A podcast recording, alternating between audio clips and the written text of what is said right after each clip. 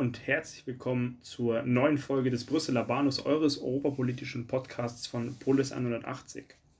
In der letzten Folge haben wir uns mit dem spannenden Thema europäische Handelsbeziehungen und dem Handelsabkommen CETA auseinandergesetzt. Und hierbei haben wir ja die strategischen und wirtschaftlichen Aspekte analysiert, die die europäische Bühne prägen und nachgezeichnet, wie es dem Deutschen Bundestag bzw. der Koalition gelang, auf die bis dato blockierenden Aspekte der nationalen Ratifizierung einzugehen und vor allen Dingen die investitionsschutzbezogenen Bedenken zu integrieren. Und heute, liebe Hörerinnen und Hörer, betreten wir einen anderen, aber nicht minder spannenden Bereich europäischer Wirtschaftspolitik, denn wir setzen den Auftakt zu einer fesselnden und spannenden zweiteiligen Miniserie, in der der wir uns auf eine Reise begeben, um einen der aufregendsten und aussichtsreichsten Energieträger unserer Zeit zu erkunden, nämlich Wasserstoff. Wasserstoff ist nicht nur ein chemisches Element, sondern in unseren modernen Zeiten auch ein zentraler Baustein für die Energieversorgung der Zukunft. Die Rolle dieses Energieträgers in der deutschen und europäischen Energiewirtschaft ist von entscheidender Bedeutung, da er das Potenzial hat, die Art und Weise, wie wir Energie erzeugen, speichern und nutzen, zu revolutionieren. In dieser und der kommenden Episode werden wir uns mit führenden ExpertInnen zusammensetzen, um die technologischen Durchbrüche, politischen Entscheidungen und wirtschaftlichen Auswirkungen zu untersuchen, die diese Branche prägen. Und wir werden über Wasserstoffproduktion, Speicherung Anwendung sprechen und dabei sowohl die Chancen als auch die Herausforderungen beleuchten, die in diesem sich schnell entwickelnden Sektor vorzufinden sind.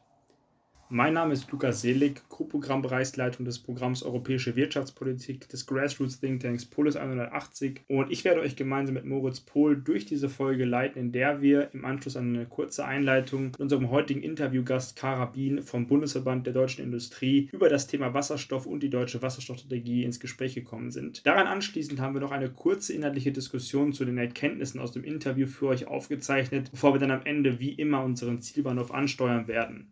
Bevor wir das allerdings tun, gebe ich zunächst einmal das Wort an meinen Kollegen Moritz. Moritz, Thema Wasserstoff. Was sind deine bisherigen Berührungspunkte mit diesem spezifischen Energieträger gewesen und was sind deiner Meinung nach die Basic Facts, die dir während deiner Vorbereitung auf diese Folge im Gedächtnis geblieben sind? Vielen Dank dir, Lukas, für deine einleitenden Worte und auch von meiner Seite ein herzliches Willkommen zu dieser neuen Folge. Mein Name ist Moritz Pohl und ich leite zusammen mit Lukas und Yannick seit etwa drei Monaten den Programmbereich Europäische Wirtschaftspolitik des Grassroots Think Tank Polis 180. Genau wie Lukas freue ich mich sehr darauf, in der heutigen Folge mit euch einen Blick auf den spannenden Energieträger Wasserstoff werfen zu können. Und um vor diesem Hintergrund Bezug auf deine Frage zu nehmen, Lukas, ist mir besonders die regulatorische Komplexität in Erinnerung geblieben, mit deren Festschreibung sich einerseits die Politik konfrontiert sieht und deren Umsetzung andererseits von Seiten der Industrie erfolgt. Persönlich finde ich das Themengebiet auch sehr spannend, da es eine wichtige Komponente zur Eindämmung des menschengemachten Klimawandels darstellt und dementsprechend auf unsere Klimaneutralitätsziele einzahlt. An dieser Stelle will aber auch gesagt sein, dass ich im Vorfeld dieser Folge noch gar nicht so viele Berührungspunkte mit dem Thema Wasserstoff abseits der medialen Berichterstattung hatte. In meinem Studium der Wirtschaftswissenschaften sowie ausgewählten praktischen Stationen wurde Wasserstoff eher am Rande thematisiert. Letztendlich ist dieser aber ein wichtiger Bestandteil der grünen Transformation und somit aus keinem energiepolitischen Feld mehr wegzudenken. Deutlich präsenter war hingegen die Förderung erneuerbarer Energien, welche, wie wir gleich erfahren werden, eine wichtige Rolle in der Erzeugung von grünem Wasserstoff einnimmt. Damit starte ich dann auch direkt in die Erläuterung einiger wichtiger Begrifflichkeiten, damit unsere Hörerinnen und Hörer dieser Episode auch besser folgen können. Generell ist Wasserstoff ein farbloses Gas, welches aber auch in flüssige Form umgewandelt werden kann. Je nach Art seines Ursprungs trägt es eine andere farbliche Bezeichnung im Namen. Eine der bekanntesten Wasserstoffarten ist der graue Wasserstoff. Dieser tritt bei verschiedenen Industrieprozessen auf und wird meist aus fossilem Erdgas hergestellt. Dabei wird jedoch CO2 in die Atmosphäre abgegeben, wodurch dieser nicht klimaneutral ist und somit umweltschädlich ist. Grüner Wasserstoff hingegen, mit dem wir auf lange Sicht den grauen Wasserstoff ersetzen wollen, wird durch die Elektrolyse von Wasser hergestellt. Das heißt, grüner Wasserstoff wird hergestellt, indem wir Wasser in seine grundlegenden Bestandteile aufteilen, mit dem Ergebnis von gasförmigen Sauerstoff und Wasserstoff. Dieser Prozess wird mit Strom aus erneuerbaren Energiequellen durchgeführt, wodurch der gewonnene Wasserstoff als umweltfreundlich und CO2-neutral gilt. Als dritte Variante sei hier noch der blaue Wasserstoff genannt. Dieser ist grauer Wasserstoff, bei dessen Entstehung das CO2 jedoch teilweise abgeschieden und im Erdboden gespeichert wird. Das ist das sogenannte CCS, Carbon Capture and Storage. Die Einspeicherung von CO2 im Boden ist jedoch aktuell noch nicht großflächig möglich und wird weiterhin erforscht. Neben diesen drei genannten Wasserstoffarten gibt es aber noch weitere, wie beispielsweise den weißen Wasserstoff, welcher natürlich vorkommend ist, den orangenen Wasserstoff, welcher auf Basis von Abfall- und Reststoffen produziert wird, und den türkisen Wasserstoff, welcher durch die thermische Spaltung von Methan hergestellt wird. Und nach dieser kurzen thematischen Einführung nochmal zurück an dich, Lukas, mit der Frage, was sind die drei Aspekte rund um das Thema Wasserstoff, die dir in Vorbereitung auf unser Interview mit Kara besonders ins Auge gesprungen sind? Gut, das ist jetzt eine, eine gute und schwere Frage. Ähm, für mich war im Vorfeld zunächst einmal besonders spannend, wie man es aus der Perspektive der Industrie hinbekommt oder hinbekommen kann, diese Komplexität des Energieträgers Wasserstoff als solchen. Äh, man hat das ja, finde ich, in deiner kurzen Erklärung zu den einzelnen Sorten und beziehungsweise dieser ganzen Farbpalette des Wasserstoffs kurz gemerkt, wie man diese Komplexität in regulierbare Praxis übersetzt. Und wir sehen ja, dass die Weichen für den dringend benötigten Hochlauf dieser Wasserstoffwirtschaft jetzt ja gestellt worden sind und die Bundesregierung durch verschiedene Reformpakete, wie halt eben äh, das Energiewirtschaftsgesetz oder eben die Fortschreibung der, der nationalen Wasserstoffstrategie, die NWS, bereits damit begonnen hat. Und weiterer Aspekt, wo ich jetzt sagen würde, der ist mir im Kopf geblieben oder den finde ich besonders wichtig und den wir auch im Interview auf jeden Fall thematisieren werden, ist die Aussicht auf die Integration von Wasserstoff in die industriellen Prozesse zur Dekarbonisierung. Industrien, die bisher ja stark von fossilen Brennstoffen abhängig waren, können ja Wasserstoff als saubere Energiequelle nutzen, um ihre Produktion Produktionsprozesse umweltfreundlicher zu gestalten. Und das öffnet nach hinten raus ja nicht nur die Möglichkeit, Treibhausgasemissionen erheblich zu reduzieren, sondern bietet auch die Chance zur Entwicklung innovativer Technologien und vor allen Dingen auch neuer Märkte. Das sind wir wieder bei dem Thema, was wir letzte Podcast-Folge angesprochen hatten, im Bereich Wasserstoffproduktion Anwendung. Und wie können also hier Politik und Industrie zusammenarbeiten, um auch die Art und Weise zu ändern, wie ja, die Industrie arbeitet, wie die Industrie Dekarbonisierung vorantreibt und auch Nachhaltigkeit in ihre Betriebsläufe integriert? Und mein letzter Aspekt, den ich in Bezug auf Wasserstoff für sehr zentral erachte und in Bezug auf den ich mir im Vorfeld eine Erweiterung meines eigenen Verständnisses durch das Interview erhofft habe, ist dieser Aspekt des Imports. Weil klar, wir sollen und werden in ein paar Jahren in der Lage sein, einige Mengen an Wasserstoff hier zu produzieren in Deutschland. Aber wie decken wir denn die Differenz zwischen Bedarf und Eigenherstellung mit Importen? Das war so ein Aspekt, mit dem ich mit einem großen Fragezeichen in dieses Interview reingegangen bin und wo Kara uns auch wirklich Einsichten geben konnte. Das sind auf jeden Fall auch nochmal drei sehr gute und wichtige Punkte, die ich aufgreifen möchte, um zu folgendem Hinweis weiterzuleiten. In dieser Episode ist es uns nicht möglich, diesen komplexen Energieträger in seiner vollen Gänze abzubilden und legen euch, unseren Hörerinnen und Hörern, wärmstens die Informationsseite des BMBF ans Herz, die wir auch in den Shownotes verlinken werden. Dort findet ihr weitere wichtige und spannende Informationen, unter anderem zur Produktion, dem Transport und auch den Kosten sowie vielen weiteren Aspekten rund um das Thema Wasserstoff, die den Rahmen von dieser Folge ansonsten gesprengt hätten. Um jetzt aber nicht nur ein Verständnis für diesen Energieträger entwickeln zu können, sondern vielmehr auch die politischen und industriellen Probleme verstehen zu können, freuen wir uns, darüber mit unserem heutigen Interviewgast Kara Bien ins Gespräch zu kommen, welche Moritz und ich vor knapp einer Woche in ihrem Büro in Berlin besuchen konnten. Kara ist seit September 2022 beim Bundesverband der deutschen Industrie, beim BDI in Berlin, als Referentin für Energie- und Klimapolitik tätig und hat hier in der Vergangenheit bereits viel zum Thema Wasserstoff und anderen Energieträgern arbeiten können. Vor dieser Tätigkeit hat Kara Stationen bei der Gesellschaft für internationale Zusammenarbeit, bei der GITS, sowie dem Bundesministerium für Umwelt, Naturschutz, nukleare Sicherheit und Verbraucherschutz absolviert und davor wiederum und währenddessen hat Kara einen Bachelor of Science in Geografie an der Universität Heidelberg sowie einen Master of Arts in International Affairs an der Hertie School of Governance hier in Berlin abgeschlossen und während dieses Studiums immer wieder Auslandserfahrung in den USA und dem Vereinigten Königreich gesammelt. Und unter Reflexion dieser inhaltlichen Arbeit von Kara und ihrer weitreichenden Erfahrung im Bereich der Wasserstoffwirtschaft, wir werden äh, in den Show Notes auch einige ihrer Veröffentlichungen vom und zum BDI verlinken, haben wir uns mit ihr in ihrem Büro getroffen, um über das spannende Thema der Wasserstoffwirtschaft ins Gespräch zu kommen.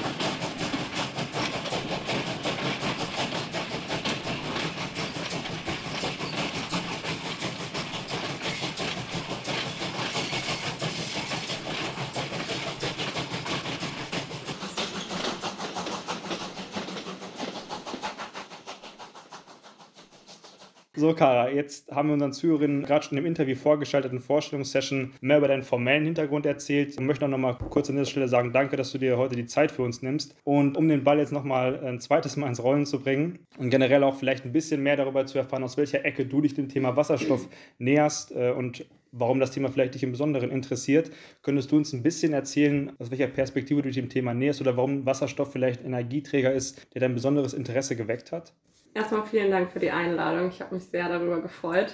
Ja, meine persönliche Reise zum Thema Wasserstoff fing eigentlich mit meinem Geografiestudium an. Das heißt, Klimaschutz war für mich schon immer ein wichtiges Thema. Ich war aber auch sehr politisch interessiert und dann bin ich so in die Energiepolitik, in die Thematik reingerutscht. Und da kommt man einfach um Wasserstoff nicht drum rum, weil das ein ultra wichtiger Energieträger ist in der Zukunft, worüber wir ja heute auch sprechen. Genau, also du hast diese, diese Wichtigkeit dieses, dieses Energieträgers also schon während deines Studiums erkannt und für dich da so ein, so ein, sage ich mal, Energiefeld identifiziert, was du interessant findest. Und wenn wir jetzt von deiner persönlichen Beziehung zu diesem Wasserstoffträger oder zu Wasserstoff genau schließen, zu dem allgemeinen Thema Wasserstoff oder der, der Rolle von Wasserstoff für die deutsche Wirtschaft, was würdest du sagen, warum gewinnt Wasserstoff jetzt im Vergleich zu und neben anderen Energieträgern wie auch Solarenergie so stark an Bedeutung und wie fügt sich dieser, dieser spezielle Energieträger in diesen breiteren Kontext von sauberer Energie und äh, nachhaltiger Entwicklung ein? Ich glaube, es ist sinnvoll, erstmal bei der Thematik Farbenlehre vermutlich anzufangen, weil ja, es sich mittlerweile im Sprachgebrauch etabliert hat, dass man über grünen Wasserstoff, grauen Wasserstoff, pinken Wasserstoff etc. spricht. Wenn wir über Wasserstoff im Kontext der nachhaltigen Entwicklung sprechen, dann sprechen wir natürlich über grünen Wasserstoff. Also es ist Wasserstoff, der hergestellt wird mit Strom aus erneuerbaren Energien. Da entsteht also kein CO2. Es wird heute schon Wasserstoff genutzt, allerdings grauer Wasserstoff also Wasserstoff, der auf Basis von fossiler Energie produziert wird. Ähm, und dann gibt es noch viele andere Varianten, auf die wir auch nachher gerne noch eingehen können. Und natürlich muss unser Energiesystem, damit wir unsere Klimaziele erreichen, von fossiler Energie umgestellt werden auf erneuerbare. Das heißt, dieser Wasserstoff, der grüne Wasserstoff, muss zum einen ähm, den grauen ersetzen, also in bereits etablierten Anwendungen in der Chemie zum Beispiel ersetzt werden. Wir brauchen den grünen Wasserstoff aber auch, um Fluktuationen im, im Strom auszugleichen. Also das Besondere an Wasserstoff ist, dass man ihn gut speichern kann. Das ist ja ein Energieträger. Das heißt, man kann ihn auch wieder rückverstromen in sogenannten Dunkelflauten, wenn weniger Wind weht, weniger Sonne scheint, wir weniger erneuerbaren Strom produzieren. Und dann kommen noch viele neue Anwendungen dazu im Industriebereich. Also das sind vor allem Hochtemperaturprozesse wie zum Beispiel die Stahlproduktion, die dann zukünftig auch nur klimaneutral gestaltet werden können, wenn wir da grünen Wasserstoff verwenden.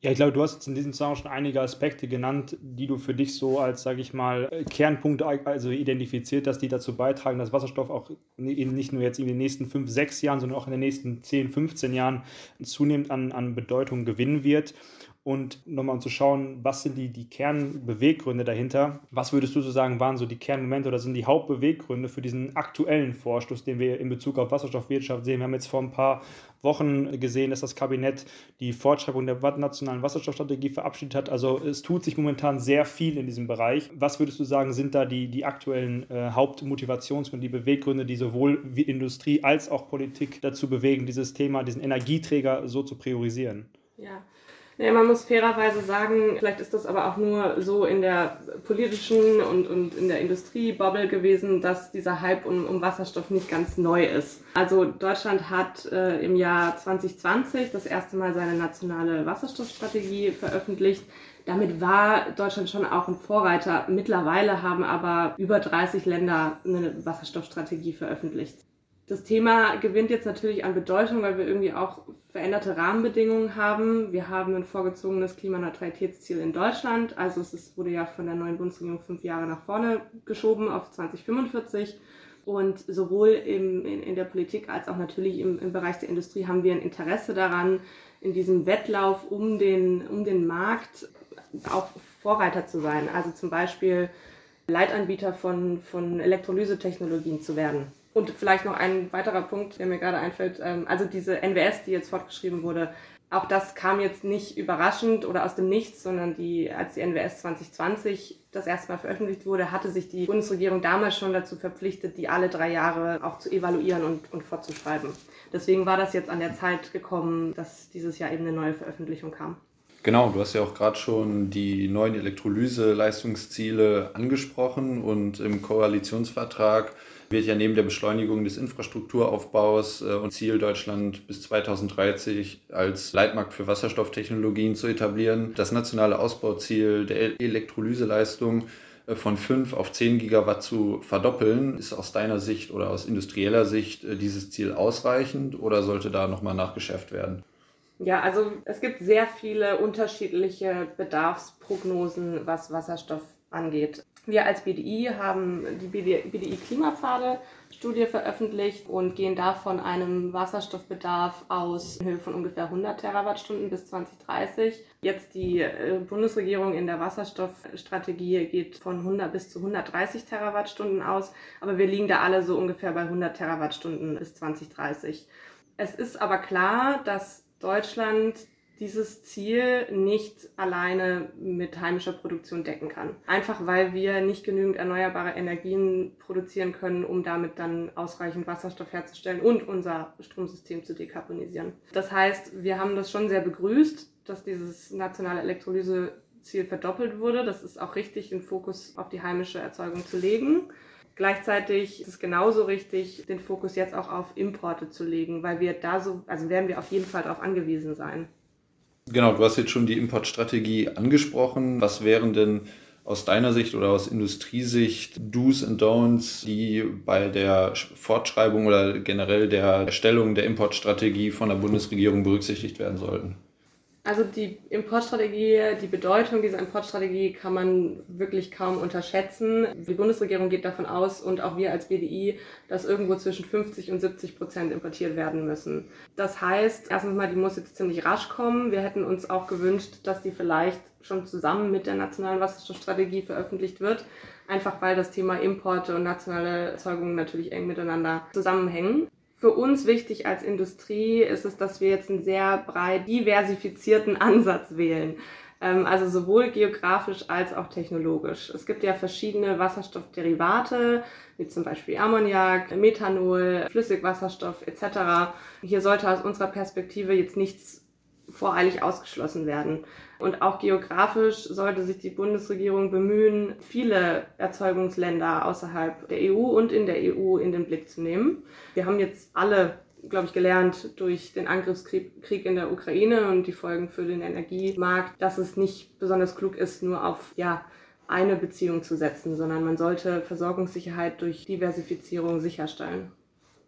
Genau, und in deinem Leitfaden oder ja, vom, vom, Leitfaden von BDI zur neuen Wasserstoffstrategie ist ja auch die Rede davon, dass ihr die Technologieoffenheit gegenüber blauem Wasserstoff beispielsweise begrüßt. Und du hast ja eben auch schon die verschiedenen Wasserstoffarten angesprochen. Wenn es jetzt um den Import von verschiedenen Wasserstoffarten geht, wie kann gewährleistet werden oder wie ja, seht ihr das als BDI, dass die Nachhaltigkeit des Wasserstoffs gewährleistet werden kann, dass jetzt beispielsweise nicht nur grauer Wasserstoff dann importiert wird? Gibt es da schon Überlegungen zu?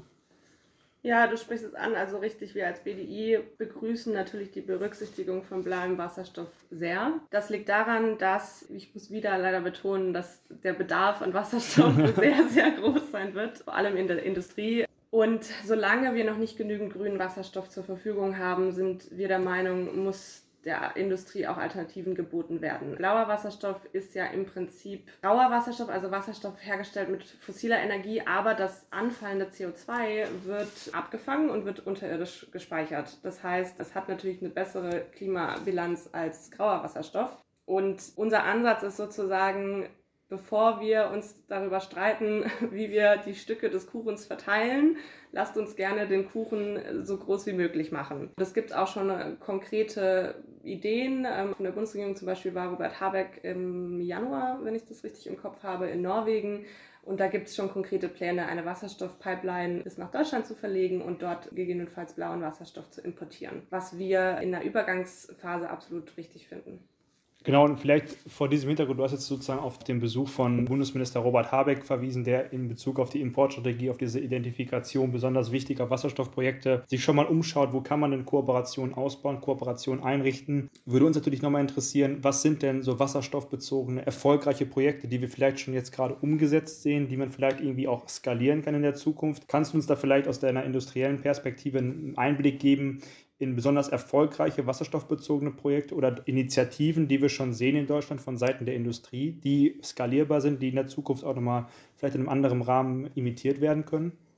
Ja, also mal beim internationalen Thema zu bleiben, sage ich mal so, da gibt es einfach eine Vielzahl an Ländern, die Wasserstoff, grünen Wasserstoff sehr viel günstiger herstellen können als wir hier in Deutschland, weil sie eine große Komponente sind eben die Stromkosten, weil sie sehr viel geringere Stromkosten haben da haben wir jetzt als BDI keine ähm, Position und sagen, das muss unbedingt aus dem Land kommen oder aus irgendwie dem anderen Land. Aber es ist natürlich wichtig, dass die Bundesregierung hier auch international eben zu Vereinbarungen kommt etc. National und auch industrieseitig gibt es sehr, sehr viele Projekte im Wasserstoffbereich. Es ist sehr schwer, da einen gro großen Überblick zu geben, weil mir ist zumindest bislang noch kein Überblick untergekommen, der alle Wasserstoffprojekte in Deutschland zusammenfasst. Ich habe neulich gelesen, allein in Hessen soll es irgendwie 120 Wasserstoffprojekte mhm. geben. Aber dem Grunde nach stehen alle vor den gleichen Herausforderungen. Das ist, das ist erstens, egal welches Produkt sie produzieren, die Qualität muss ja gleich bleiben, auch wenn sie ihren Produktionsprozess umstellen. Und zweitens müssen sie das am besten Fall auch noch zu wettbewerbsfähigen Preisen tun. Beispiele, die mich immer beeindrucken oder wo ich auch sagen würde, dass es, dass es mit innerhalb der Industrie ein Vorreiter ist, die Stahlindustrie. Die verursachen ja sehr viel CO2-Emissionen. Rund 30 Prozent der deutschen Industrieemissionen werden von der Stahlindustrie verursacht. Zum Beispiel Salzgitter AG in Salzgitter verursacht ein Prozent der deutschen CO2-Emissionen. Das ist ein einziges Unternehmen. Wenn die natürlich jetzt umstellen auf grünen Wasserstoff, dann ist das ein sehr großer Hebel, um unseren Klimazielen näher zu kommen. Und diese Unternehmen tun auch schon sehr, sehr viel. Wenn wir bei Salzgitter bleiben, die haben ein, ein Projekt, das heißt Salkos und wollen bis Ende 2033 95 Prozent ihrer CO2-Emissionen reduzieren, indem sie eben grünen Wasserstoff einsetzen. Dazu stellt das Unternehmen eigene Elektrolyseure bei sich aufs Werksgelände und muss die drei Hochöfen, wo jetzt aktuell der Stahl produziert wird, auch Schritt für Schritt austauschen. Sowohl mit einem Elektrolichtbogen als auch Ofen als auch mit einer Direktreduktionsanlage. Der Wasserstoff, den sie aber bei sich produzieren, wird vermutlich nicht ausreichen. Das heißt, sie werden auch noch sehr viel von extern produzieren müssen. Es gibt auch noch viele andere Projekte. SCT zum Beispiel ist ein Papierhersteller, der testet gerade thermische Trocknungsanlagen in der Beimischung von grünem Wasserstoff. Oder Schott in Mainz ist ein Glashersteller, der hat eine Schmelzwanne umgebaut und testet da gerade noch den Einsatz von grauen Wasserstoff.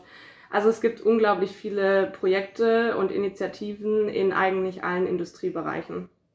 Du hast jetzt schon, wie gesagt, einige dieser Projekte sind wirklich sehr spannend und auch da hat die Industrie schon erste Schritte gemacht in Richtung der Umrüstung der Industrie und das gerade auf die, auf die Stahlindustrie verwiesen. Und ich war gestern tatsächlich zufällig hier beim, bei den Kollegen vom DIHK auf einer Veranstaltung, wo es auch unter anderem darum ging, Blick auf die Stahlindustrie zu werfen und zu schauen, dass halt man halt eben solche riesigen Industrien, die auch einen großen Teil zum Wirtschaftswachstum von Deutschland und auch dementsprechend Europa beitragen, die Umrüstung auf eine nachhaltige Energieerzeugung, Energienutzung eben schaffen und man sie halt eben auch entsprechend unterstützt. Und wenn wir jetzt vor dem Hintergrund einen Blick auf die Dokumente, auf die kind of Strategien werfen, die von Seiten der, der Bundesregierung, von Seiten äh, der, der entsprechenden Ämter den, auf, die, auf den Weg gebracht wurden, haben wir jetzt ja zu Schleswig eben diese Fortschreibung der nationalen Wasserstoffstrategie gehabt. Und vor dem Hintergrund all dieser Punkte, die du jetzt schon identifiziert hast als wichtig, die muss man bedenken, wenn man jetzt eben Industrien umrüsten möchte welche Neuerungen hat jetzt dann konkret die NWS als, sage ich mal, jüngstes Dokument in dieser Reihe von wichtigen Dokumenten mit sich gebracht? Und an welcher Stelle hat man sich jetzt beim BDI besonders gefreut,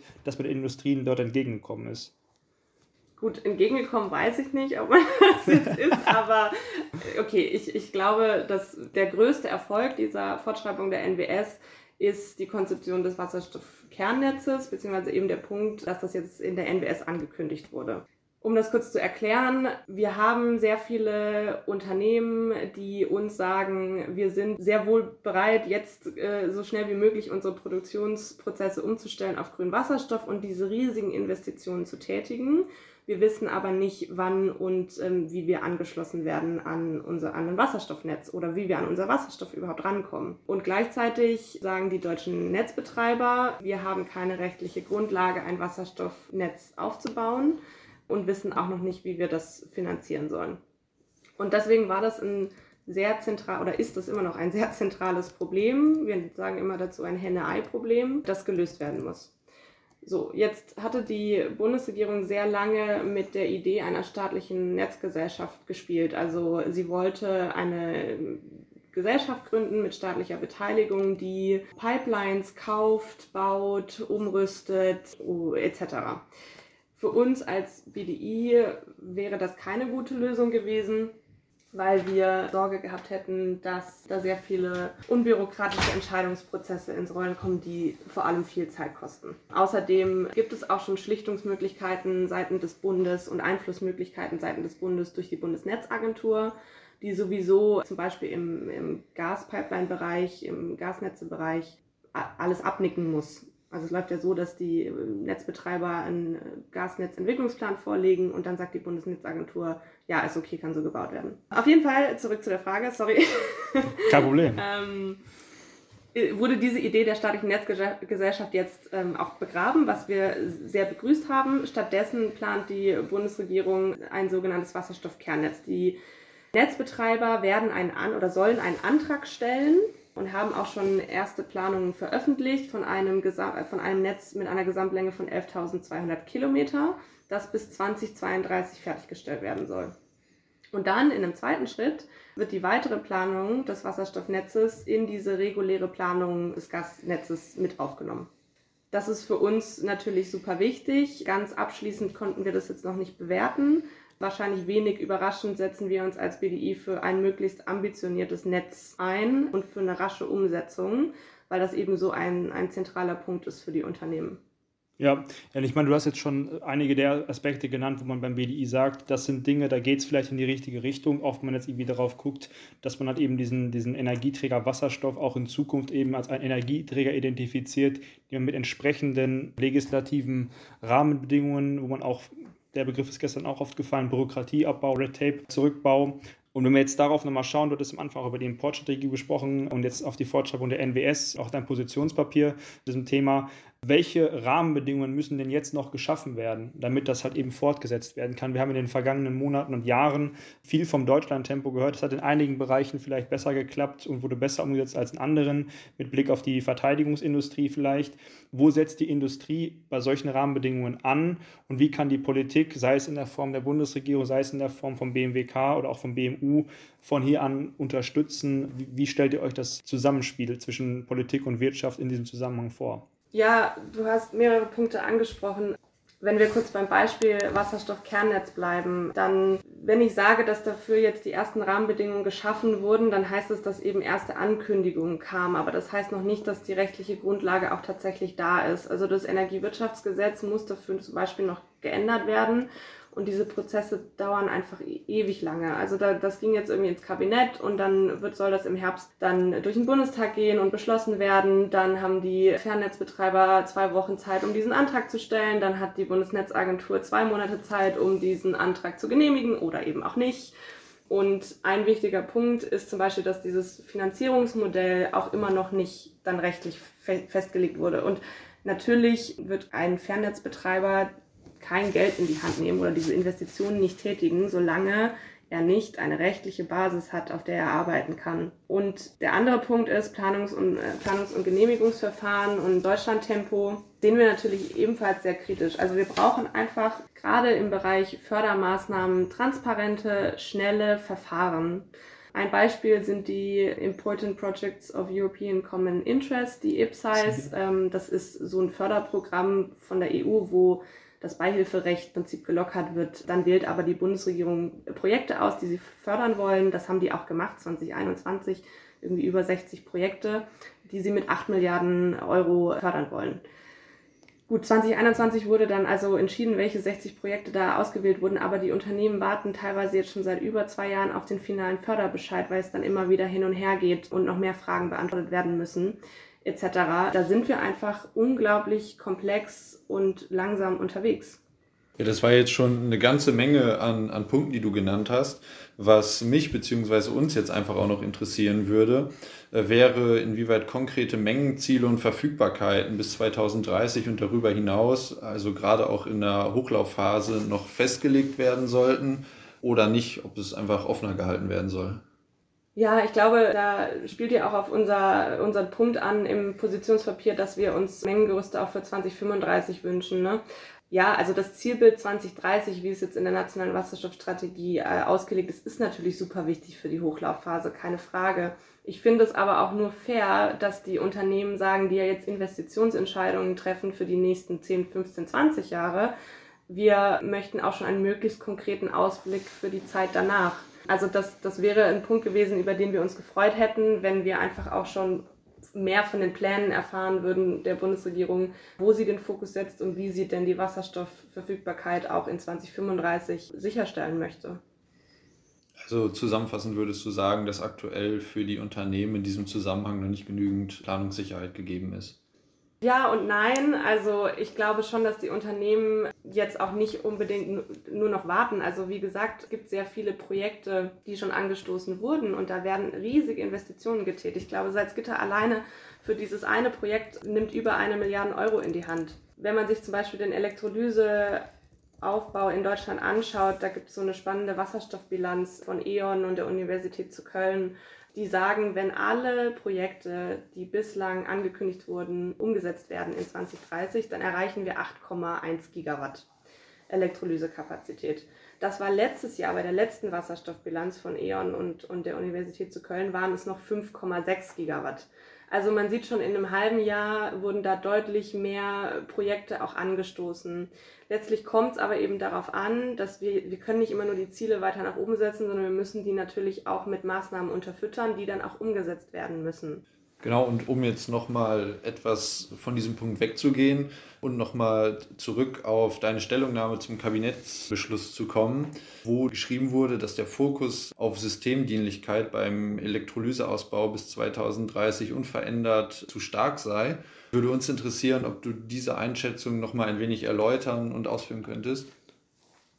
Und in dem Zusammenhang vielleicht einmal kurz für unsere Zuhörer und Zuhörerinnen erklären kannst, was versteht der BDI, was für die Bundesregierung unter Systemdienlichkeit? Mm, okay, die Bundesregierung hat jetzt in der Wasserstoffstrategie spricht sie immer wieder davon, dass der Elektrolyseausbau systemdienlich erfolgen soll, ohne eigentlich wirklich zu definieren, was sie damit meint. Wir, wir gehen davon aus, das steht auch drin, ähm, dass es der Bundesregierung darum geht, den Stromnetzausbaubedarf möglichst gering zu halten. Das heißt, ne, wenn man Elektrolyse irgendwo hinstellt, dann braucht man ja auch den erneuerbaren Strom dafür. Für uns im Umkehrschluss würde das aber auch bedeuten, viele Elektrolyseure, viel Elektrolyseleistung im Norden zum Beispiel, wo besonders viel Erneuerbare produziert werden, weil sehr viel Wind weht etc. Und tendenziell eher weniger Elektrolyse im Süden. Und wir als BDI setzen uns natürlich dafür ein, dass kein Standort innerhalb Deutschlands benachteiligt wird und möchten einfach nochmal betonen, dass gerade in der Hochlaufphase, wo noch nicht jedes Unternehmen an eine Infrastruktur angebunden ist, die verbrauchsnahe Wasserstoffproduktion, die verbrauchsnahe Elektrolyse am Industriestandort wichtig sein wird. Und deswegen sollten wir jetzt nicht noch irgendeine, irgendein weiteres Kriterium uns national auferlegen, wie der Wasserstoffhochlauf passieren soll. Ja, super. Das, das war jetzt schon eine, eine sehr gute Einschätzung dessen. Und du hast jetzt, sage ich mal, gerade mit deinem letzten Satz, wo du auf dieses, wir sollten uns nicht noch ein weiteres Mal äh, eine Last auf die Schultern legen und schauen, dass wir jetzt irgendwie möglichst mit, mit Deutschland-Tempo irgendwie in die richtige Richtung laufen. Vor dem Hintergrund dessen haben wir uns ja wirklich jetzt lang und breit über diese Entwicklung und Anreize unterhalten, wo die Industrie sagt, das würden wir uns wünschen, in die Richtung soll es gehen und was die Bundesregierung in diese Richtung vielleicht schon geschafft hat. Und allerdings, das weißt du besser als wir, und das macht ja auch eure Position zu vergangenen Wochen und Monaten deutlich, sind wir ja noch lange nicht am Ziel und in der Lage, Deutschland bis 2030 wirklich als Leitmarkt für, für Wasserstoff und Wasserstofftechnologien irgendwo zu etablieren. Und vor diesem Hintergrund jetzt einfach wirklich mal ganz stumpf gefragt, was sind denn jetzt noch die größten Herausforderungen, denen sich Deutschland und Deutschlands Industrie, die ihr irgendwo auch vertretet, beim Ausbau seiner Wasserstoffinfrastruktur irgendwo stellen muss? Ja, gute und schwierige Frage, irgendwie das so zusammenzufassen. Wir stehen im Prinzip vor der Herausforderung, einen ganz neuen Markt zu etablieren. Das heißt, wir brauchen einen Hochlauf entlang der gesamten Wertschöpfungskette. Das bedeutet, diese Probleme wie ähm, Infrastrukturausbau und Aufbau endlich angehen. Das bedeutet, Fragen klären wie den Wasserstoff, wo kriegen wir den her, wenn wir nicht selber produzieren können. Das geht einher mit der Frage der Finanzierung. Also die Fördermittel müssen natürlich auch stimmen und die Fördermechanismen müssen einfacher gestaltet werden. Und bei all dem stehen wir natürlich unter enormem Zeitdruck, weil wir auch im Wettbewerb stehen mit anderen Ländern um den Wasserstoffmarkthochlauf waren anfangs schon bei der Importstrategie, haben wir auch lang und breit schon drüber gesprochen, deswegen will ich da auch gar nicht direkt drauf eingehen. Aber du hattest ja beispielsweise gesagt, dass wir möglichst breit schauen müssen, möglichst mit vielen Ländern in, in Kontakt stehen für mögliche Wasserstoffimporte. Und du meintest auch, dass die Tendenz dazu geht, nicht unbedingt nur 50 Prozent zu importieren, sondern gegebenenfalls sogar 70 Prozent, wie auch verschiedene Studien aktuell darlegen. Und meinst du nicht, dass wir dann trotzdem gegebenenfalls eine zu hohe Abhängigkeit haben, wenn wir insgesamt bis zu 70 Prozent importieren müssten? Naja, wir kommen halt vermutlich nicht da, da, da drum, bis zu 70 Prozent zu importieren. Deswegen ist es ja so wichtig zu schauen, dass wir reliable Partners finden. Also erstens mal, die natürlich irgendwo verlässlich sind, aber eben auch, dass wir uns äh, nicht nur auf einen Partner oder auf einige wenige Partner konzentrieren, sondern einen breiten Ansatz wählen und dort versuchen, mit möglichst vielen Ländern Kooperationen abzuschließen. Und dann muss sich natürlich auch erst noch in diesen Ländern der Markthochlauf muss ja auch entscheiden oder es muss auch erst noch entschieden werden, was ist die beste Möglichkeit, Wasserstoff zu transportieren. Das liegt alles noch in, in weiter Ferne, weswegen wir uns ja auch für diese Technologieoffenheit oder für diesen offenen Blick und breiten Ansatz einsetzen. Ja, vielen Dank, sehr, sehr spannend. Darüber hinaus, wo wir jetzt auch einfach im internationalen Kontext uns gerade schon befinden, was würdest du sagen, machen andere Länder anders oder besser beim Hochfahren der Wasserstoffproduktion oder Wasserstoffwirtschaft? Ähm, ich glaube, das beste Beispiel ist tatsächlich äh, USA die ja mit ihrem Inflation Reduction Act ähm, über 300 Milliarden Investitionen über die nächsten zehn Jahre investieren und ins Rollen bringen. Da gibt es sogenannte Steuergutschriften für die Produktion von grünem Wasserstoff. Das heißt, pro produziertem Kilogramm Wasserstoff gibt es bis zu 3 Dollar Zuschuss. Und das wird vergeben in Abhängigkeit von dem CO2-Fußabdruck des produzierten Wasserstoffs. Also die denken da nicht so wie wir in Farben sondern gucken sich einfach an, wie viel CO2 wird bei der Erzeugung produziert und wenn es möglichst gering ist, dann äh, geben wir euch die volle Fördersumme in Höhe von 3 Dollar pro Kilogramm. Wir haben jetzt innerhalb der EU kein einheitliches Steuersystem, das heißt, diese Steuergutschriften sind für uns als EU keine Möglichkeit. Aber wir als BDI sagen, wir können uns von diesem Pragmatismus definitiv eine Scheibe abschneiden. Also das Maßgebliche an den Steuergutschriften im IRA ist eigentlich, dass für die Unternehmen ganz klar ist, es gibt diese Förderung in dieser Höhe über die nächsten zehn Jahre, darauf können wir uns verlassen. Das ist ein technologieoffener Ansatz, wie gesagt, weil man sich nicht unendlich viele Kriterien aufgebunden hat, sondern gesagt hat, in Abhängigkeit vom CO2-Fußabdruck. Wenn man das eben vergleicht mit der komplexen Förderlandschaft in der EU und in Deutschland, die sehr projektbezogen ist, wo dann immer wieder eine Genehmigung stattfinden muss, dann sind wir da im Vergleich halt sehr viel langsamer und für die Unternehmen intransparenter, bieten weniger Planungssicherheit. Das sind jetzt auf jeden Fall ein paar wichtige Punkte, die du uns da schon äh, mit an die Hand gegeben hast, dieser Blick in die USA. Und damit findet der IRA auch in dieser Folge wieder seinen Eingang in, die, in unser Gespräch, was natürlich die Transatlantiker unter unseren Zuhörern äh, sicherlich freuen wird.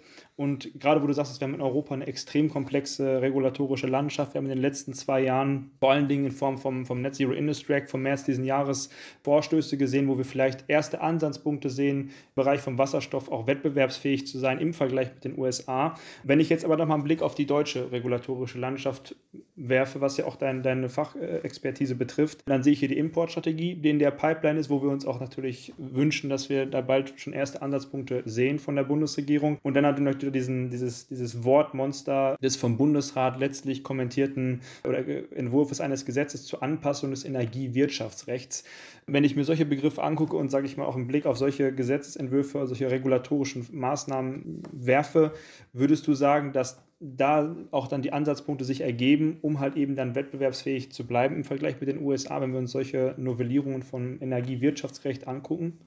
Ja, ich glaube, die Novellierung des Energiewirtschaftsrechts betrifft ja jetzt eben genau den Ausbau des Wasserstoffkernnetzes, ne, wo eben die erste rechtliche Grundlage gesetzt werden soll. Ich kann noch nicht die Frage endgültig beantworten, ob wir es schaffen werden, da mitzuhalten und mitzuziehen. Du hast ja auch den NSIA, also den Net Zero Industrial Act, angesprochen. Klar werden da wieder neue Ziele gesetzt und klar ist es wichtig zu sagen, wir, wir müssen auch mehr in diesen bestimmten Technologien ähm, selbstständiger werden, aber ganz so klar, wie wir da hinkommen sollen, ist, wurde uns zumindest aus dem Kommissionsvorschlag noch nicht ganz, ganz klar. Ein Ausdruck, den ich sehr gerne benutze, den habe ich aber allerdings äh, beim Vorgesetzten geklaut, ist, wenn man sich die anderen Länder anguckt, dann wird da gesagt, geh ins Fußballspiel und mach, und, und mach einfach ein Tor. So. Und in Deutschland wird gesagt, bitte schieß ein Tor, aber mach's in der 89. Minute mit einem Fallrückzieher mit links. Und das ist einfach, einfach dann schwierig, da mithalten zu können mit anderen Ländern. Wir sollten vielleicht ein bisschen unbürokratischer werden und dann schaffen wir es vielleicht. Ja, also ich finde, dass da muss ich wirklich mal dann auch Grüße an den Vorgesetzten. Und ich finde ich ein großartiger, großartiger Vergleich, weil jeder, der von uns schon mal irgendwie eine Ballsportart oder FIFA auf der Playstation gespielt und hat eben, kann das, glaube ich, voll nachvollziehen, was du jetzt hier gerade mit dem, mit dem Vergleich uns sagen wolltest. Und vor dem Hintergrund dieser, dieser Sache kommen wir jetzt auch langsam auf die Zielgerade und haben so eine typische Frage an dich, mit der wir, sage ich mal, dann wirklich hier ein großartiges Interview abschließen können. Und zwar, wenn wir jetzt mal uns vorstellen, wir, wir versetzen uns jetzt mal ins Jahr, nehmen wir mal das Jahr 2035. 2030 wäre jetzt ein bisschen zu stereotypisch und im Wasserstoff ist ja, glaube ich, 2035 eh ein bisschen aussagekräftiger. Und du öffnest jetzt die Zeitung deines Vertrauens, sage ich mal, im Jahr 2035, sagen wir jetzt mal am 6. September 2035. Und Wasserstoff dominiert die Schlagzeilen an dem Tag. Was wäre so die Entwicklung, wo du sagen würdest, das wäre so die Schlagzeile, die ich mir im Zusammenhang mit Wasserstoff im Jahr 2035 wünschen würde. Das würde ich gerne umgesetzt sehen zu dem Zeitpunkt. Ja, okay. Zwei, zwei Headliners, die ich mir sozusagen wünschen würde für die Industrie. Erstens genügend Wasserstoff vorhanden. Großartig. Und zweitens Wasserstoff zu wettbewerbsfähigen Preisen vorhanden. Also, dass einfach dieser gewünschte Effekt, dass wir auch mit den Preisen für grünen Wasserstoff runterkommen, durch die Skalierung, durch die Importe aus anderen Ländern, dass das auch Wirklichkeit wird finde ich, zwei großartige Schlagzeilen, die auch irgendwo ja, uns verdeutlicht haben, was wir jetzt hier in den letzten 40 Minuten vom Hochlauf äh, der Wasserstoffwirtschaft haben wir auch wirklich einen Hochlauf der Podcast-Episode gehabt mit einem ganz schönen guten Ende jetzt mit diesem, mit diesem Ausblick auf die zwei Schlagzeilen.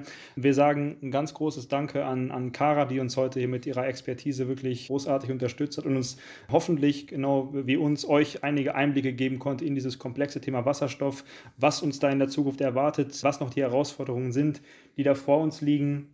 Und ja, Kara, danke, dass du uns heute beigewohnt hast und uns mit deiner Expertise sehr ausgeholfen hast. Ja, nach unserem wirklich sehr aufschlussreichen Interview mit Kara sitzen wir jetzt hier, da wir zu zweit. Und ich kann für mich erstmal sagen, ich konnte wirklich viel mitnehmen aus diesem Gespräch mit Kara gerade, gerade wenn es um das Verständnis der industriellen Perspektive auf den Status quo Wasserstoffwirtschaft geht und vor allen Dingen auch, was die Industrie an Perspektiven hier mit reinbringt. Und gerade was wir in Bezug auf das Ziel gehört haben, ein Drittel des benötigten Wasserstoffs in Deutschland erzeugen zu lassen, konnte ich wirklich einiges mitnehmen, was die industrielle Umsetzung dieses wirklich ambitionierten Ziels angeht und auch was die Produktion bzw. Verdopplung von Elektrolyseanlagen angeht auf 10 Gigawatt und den Mangel an der heimischen Produktion für dieses Ziel. Das waren wirklich Dinge, wo ich sagen kann, da hat mir Karas Ausführung wirklich zum Verständnis wirklich viel geholfen. Was für mich jetzt aber allerdings noch, noch unklar ist und was auch unklar bleibt und was ich definitiv auch mich als großes Fragezeichen mitnehme, auch in die nächste Folge, für die wir nach Brüssel aufbrechen und mit äh, einem doch hochrangigen Vertreter der Europäischen Kommission sprechen werden. Wie viel müssen Staaten und Unternehmen jetzt wirklich für die Umstellung auf Wasserstoff finanziell aufwenden? Und wie geht man das Problem an, dass die Kosten für grünen Wasserstoff, so wie Kara es ja auch irgendwo beschrieben hat, von der Herkunft des eingesetzten Stroms abhängen. Wenn wir jetzt etwa Solarstrom verwenden, kommen wir auf knapp 6 Euro pro Kilogramm Wasserstoff. Bei Windenergie sind es dann aber etwa nur 4 Euro pro Kilogramm Wasserstoff. Und wohingegen die Experten und Expertinnen in Bezug auf Investitionsbedarf von vielen Milliarden Euro rechnen oder mit vielen Milliarden Euro rechnen, hat ja Forschungsministerin Bettina Stark-Watzinger 700 Millionen Euro bereitgestellt, um die Wege zur Wasserstoffherstellung zu optimieren. Und es ist dieser Mismatch zwischen Bedarf, industriellen Bedarf auf der einen Seite und tatsächlicher Investition, Investitionsunterstützung auf der, auf der Bundesseite, die mich jetzt auch wirklich im Anschluss an das Gespräch äh, mit Kara weiterhin beschäftigen werden. Und würde mich einfach mal wundern, gehst du mit denselben Eindrücken in diesem Interview raus? Ja, Lukas, ich würde dir da auf jeden Fall zustimmen. Und es rattert bei mir immer noch im Kopf über die ganzen Dinge und Inhalte, die Kara mit uns geteilt hat und fand es auch sehr, sehr spannend, wirklich einfach mal die Industrieperspektive mitzubekommen. Ich meine, die Bundesregierung hat ja, ja ausgiebig Stellung genommen mit der Erneuerung der Wasserstoffstrategie, die ja auch für jeden öffentlich zugänglich ist. Und da jetzt wirklich nochmal einen Deep Dive zu bekommen, hat mir auf jeden Fall persönlich sehr viel geholfen, mich weitergebracht. Äh, besonders spannend wird jetzt natürlich noch sein, wenn die Importstrategie Ende des Jahres, Anfang nächsten Jahres veröffentlicht wird, welche Themen hier noch aufgegriffen werden, welche ja, neuen Erkenntnisse aber auch Herausforderungen sich da ergeben werden. Und Kara hat es ja auch zwischendurch angesprochen, der IRA der USA, der halt ja massivste Investitionen ähm, letztendlich mit sich bringt wo dann natürlich von deutscher, aber vor allem an europäischer Seite irgendwo auch mitgehalten, ich würde schon fast sagen, gegengehalten werden muss. Und dabei haben wir jetzt noch gar nicht heute in der Folge großartig über China und dergleichen gesprochen. Deswegen, da warten noch viele spannende Themen auf uns. Ich freue mich auf die Entwicklung und darüber auch im Austausch zu bleiben.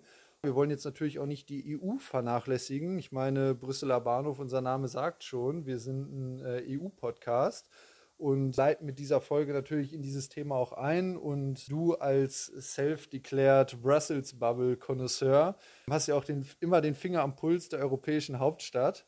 Deswegen würde mich jetzt noch interessieren, wie du die Erkenntnisse im größeren europapolitischen Kontext verordnest. Wie sehen die Ambitionen im Bereich von Wasserstoff aus? Und ja, was nimmst du mit für unseren nächsten Halt in Brüssel? Wie du schon sagst, wir sind ja irgendwie als Brüsseler Bahnhof mit Hauptaugenmerk auf halt eben die Hauptstadt Europas und werfen den Blick halt eigentlich auch auf Brüssel, um zu sehen, was dort gemacht wird, welche Regulierungen dort auf den Weg gebracht werden. Und was mir jetzt spontan wirklich in den Kopf kommen würde, wäre halt im Anschluss an das, was wir letztes Jahr während der State of the Union Address angekündigt bekommen haben, wo wir jetzt Ende August die letzte große Neuerung gesehen haben. Das ist die Europäische Wasserstoffbank. Die Europäische Kommission hat jetzt, wie gesagt, vor ein paar Tagen tatsächlich erst die mit Spannung erwartete Regulierung nochmal ausgeführt zur Europäischen Wasserstoffbank. Was man, glaube ich, wirklich sagen kann, der, der wohl wichtigste Unterstützungsmechanismus für die Wasserstoffproduktion in Europa ist. Und wenn man sich die Schnelligkeit anschaut, mit der diese ja, von der Ankündigung in der State of the Union Address im letzten Jahr bis heute sind, sind weniger als zwölf Monate vergangen, nachdem Kommissionspräsidentin Ursula von der Leyen das in ihrer Lage damals angekündigt hat, freut es mich wirklich sehr, dass diese Priorisierung von Wasserstoff als wirklich zentralem Energieträger sowohl in Brüssel als auch in Berlin irgendwo Einzug äh, ja, gehalten hat. Und wir haben jetzt im November, in knapp zwei Monaten, dann auch die erste Pilotauktion im Rahmen dieser Wasserstoffbank, die dann mit, glaube ich, 800 Millionen Euro aus dem ETS Invest Innovationsfonds finanziert ist und dann während der Europäischen Wasserstoffwoche halt eben stattfinden soll. Und ich finde, es sind so Aktionen wie diese, so Initiativen wie diese, die halt eben zeigen, dass die EU, wie auch Kara das ganz klar gesagt hat, auf die rasche globale Ausweitung der Aktivitäten ja, im Wasserstoffsektor nicht nur reagieren, sondern aktives Engagieren von entsprechenden Stakeholdern eben zeigen und durch die wirklich hervorragende Arbeit der Kommission auch Geschwindigkeit, eine Geschwindigkeit erreicht wird, die wir in Europa, finde ich, bei den Industrien auch brauchen, gerade in Bezug auf die Beispiele, die die Kara uns auch vorhin genannt hat, um halt eben, wie du das auch gerade gesagt hast, mit den Amerikanern oder auch mit den Chinesen halt eben mithalten zu können und auch konkurrieren zu können. Das ist ganz klar auch ein Wettbewerb. Und du hast jetzt ja vorhin während der Aufnahme schon kurz angerissen, und ich meine auch daraus gehört zu haben, dass du in dieser industriellen Notwendigkeit des Imports von Wasserstoff ja auch die Gefahr siehst, dass sich hier tatsächlich auch wieder you know, weitere Vulnerabilitäten und vielleicht auch Risse in dieser Idee von Energie- und versorgungstechnischer Resilienz auftun. Und wir am Ende vielleicht durch diesen Bedarf, den wir decken müssen, auch durch den Import von Wasserstoff, Gefahr laufen, nur grün, sondern vielleicht auch grauen Wasserstoff importieren zu müssen. Was ist jetzt hier dein abschließender Eindruck, nachdem wir jetzt mit Kara auch wirklich ausführlich darüber gesprochen haben? Auf jeden Fall, Lukas. Und ich würde deine Frage einfach in zwei Bereiche aufteilen wollen. Einmal in die Abhängigkeit und einmal in den Bereich Nachhaltigkeit. Die Abhängigkeit, wenn wir nur 30 bis 50 Prozent des Eigenbedarfs decken können, ergibt sich ja dementsprechend von selbst, sodass wir auf jeden Fall sichere Lieferketten, sichere Transportwege brauchen, aber auch Zusagen um den Bedarf decken zu können. Und dabei hat Kara ja auch schon gesagt, dass wir da weltweit schauen müssen am Ende des Tages, wobei wir da natürlich schauen müssen, wer wie viel produziert. Kommen wir beispielsweise rein mit Partnerländern in Europa zurecht oder müssen wir auch über ja, die europäischen Grenzen hinweggehen? Das wird, denke ich, sehr, sehr spannend sein. Und ja, ich sag mal, wir leben in sich, einer sich schnell wandelnden Welt. Man hat ja auch jetzt äh, in den letzten Jahren gesehen, wie schnell es dazu kommen kann, dass wir energiepolitisch umdenken müssen. Gleichzeitig dürfen wir weder die Industrie vernachlässigen noch unsere Nachhaltigkeitsziele, wo ich jetzt zu meinem zweiten Punkt hinkomme. Im Bereich Nachhaltigkeit sind nämlich zwei Sachen ganz wichtig. Wir dürfen unsere Klimaziele nicht reißen. Plus, wir brauchen eben nachhaltigen Wasserstoff aus dem Ausland und der muss eben grün sein. Und da müssen wir schauen, sowohl auf europäischer Ebene, aber auch äh, in Deutschland, wie wir diesen am Ende des Tages zertifizieren können. Also gerade auch unsere europäischen Nachbarn versuchen ja auch gerade über Atomstrom, der in Deutschland ja ab jetzt äh, nicht mehr vorhanden ist, Wasserstoff zu erzeugen und diesen als grün zu zertifizieren. Und da müssen wir eben schauen, ob wir da mitgehen. Gleichzeitig müssen wir darauf achten, dass wir am Ende des Tages nicht grauen Wasserstoff importieren. Und als letzten Punkt, wo wir auch schon mit Kara ein bisschen drüber gesprochen haben, sehe ich den blauen Wasserstoff auch durchaus kritisch, da Maßnahmen zur CO2-Speicherung, beispielsweise CCS, also Carbon Capture and Storage, noch nicht ausgereift ist und wir wissen es auch nicht, vielleicht niemals sein wird. In Deutschland haben wir dazu beispielsweise ein Projekt, in Skandinavien gibt es relativ viele, die aber bei weitem auch dort nicht die riesigen Unterschiede machen und aus den meisten Klimaberichten und Statistiken und wissenschaftlichen Arbeiten geht eben hervor, dass das oberste Ziel sein muss, CO2 einzusparen und das Carbon Capturing wäre eben ein On-Top-Schritt, um die Klimakrise zusätzlich dieser entgegenzutreten. Und dementsprechend, genau, sind da noch viele offene Fragen, die es zu klären gibt. Und ja, vielleicht kommen wir da in der nächsten Folge schon drauf. Und mit diesen abschließenden Gedanken wollen wir dann auch die Podcast-Folge beenden und hoffen, dass euch das Zuhören genauso viel Spaß gemacht hat wie uns die Aufnahme. An dieser Stelle möchten Lukas und ich uns auch ganz herzlich bei Kara vom BDI für das Interview bedanken, sowie Yannick, der uns tatkräftig in der Pre- und Post-Production unterstützt hat. Und genau wie eine Bahnfahrt ins Herzen Europas findet dann auch unsere heutige Folge wieder ihr Ende am Brüsseler Bahnhof. Da wir uns im Rahmen der nächsten Folge tatsächlich auf den Weg nach Brüssel machen werden und die nächste Fahrt somit schon in Sichtweite ist, freuen wir uns, euch dann wieder auf unserer gemeinsamen Reise mitnehmen zu können.